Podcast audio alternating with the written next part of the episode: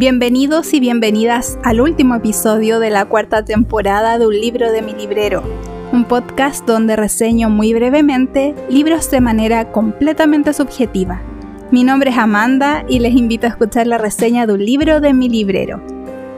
Se acaba la cuarta temporada, episodio número 80 además, y que casi coincide en fecha con el primer episodio de este podcast hace ya dos años así que es un episodio importante.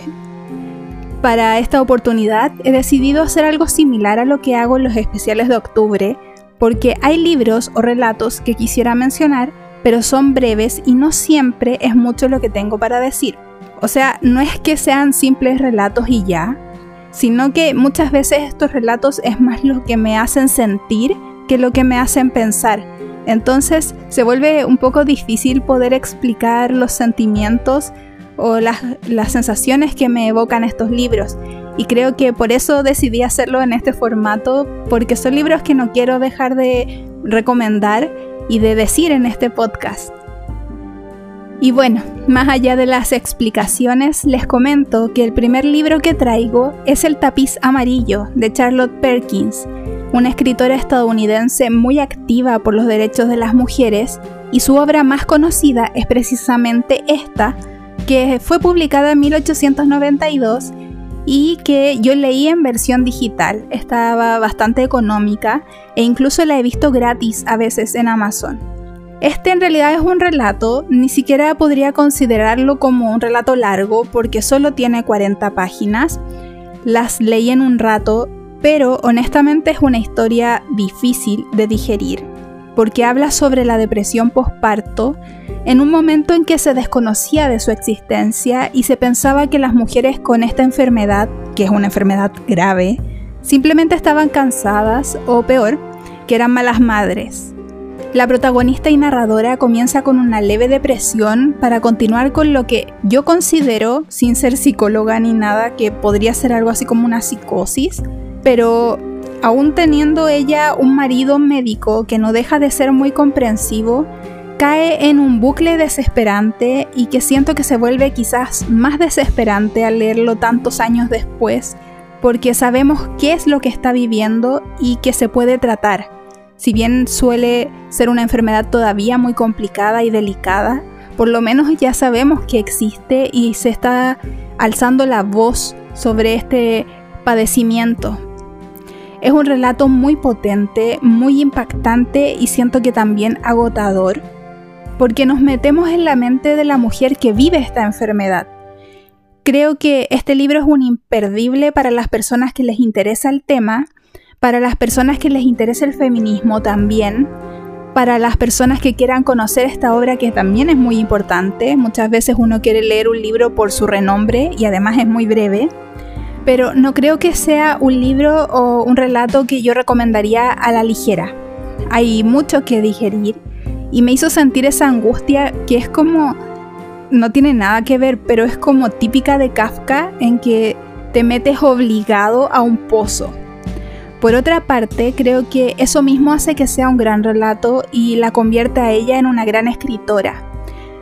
Tengo entendido, lo leí en un par de lugares, que es una vivencia inspirada en la misma depresión postparto de la autora.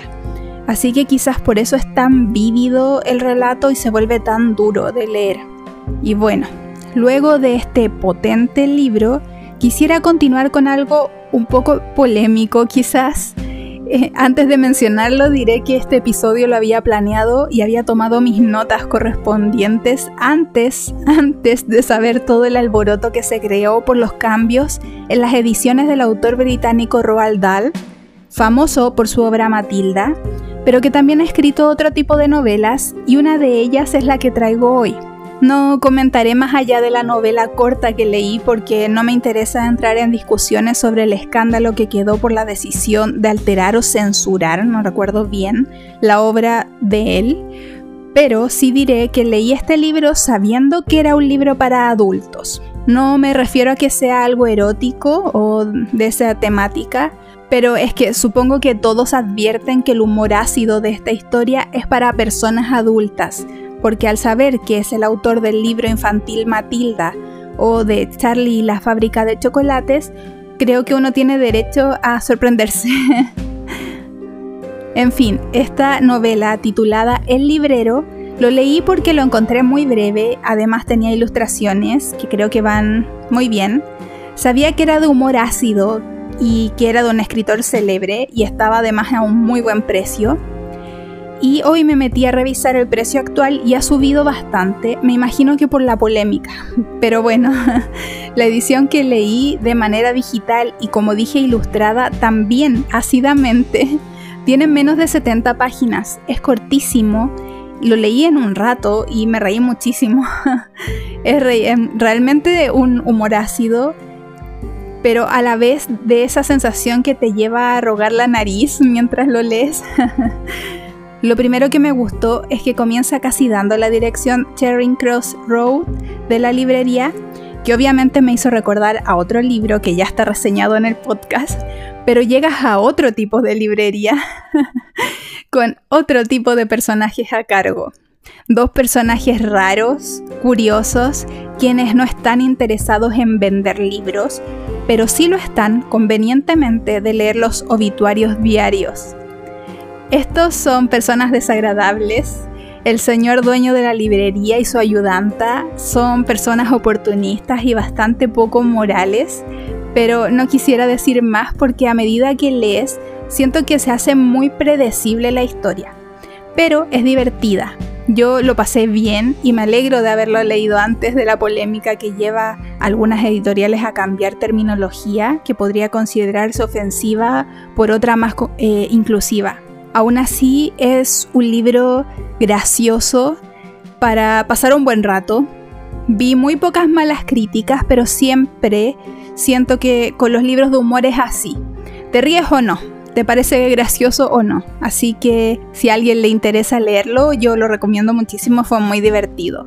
El tercer libro que traigo es de un autor mexicano llamado José Emilio Pacheco y se titula Las batallas en el desierto.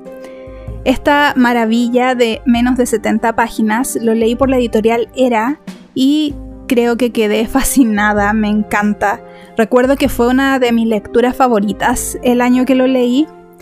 Y es una novela breve que nos narra la historia de Carlos, un niño que vive en México y que ve cómo todo va cambiando por la invasión de empresas y marcas norteamericanas que van modificando la forma de actuar, las costumbres y las palabras en todo su entorno. Todo eso nos los va mostrando junto a una historia central, cómo Carlos se enamora con su inocencia de niño de la madre de su amigo, idealizándola y admirándola intensamente.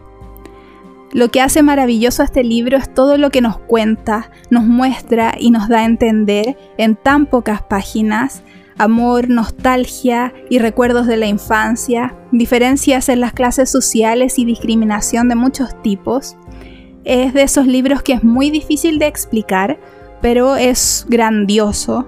Vale totalmente la pena, a mí me pareció una obra de arte. Trataba de explicárselo a las personas, pero es difícil definirlo con palabras. Siento que es un libro que recuerda algunos puntos de los autores mexicanos, historias grandes en pocas palabras. Creo que es algo que he visto muchas veces en autores mexicanos y que admiro profundamente en ellos, porque en muy, muy pocas páginas uno encuentra cosas maravillosas.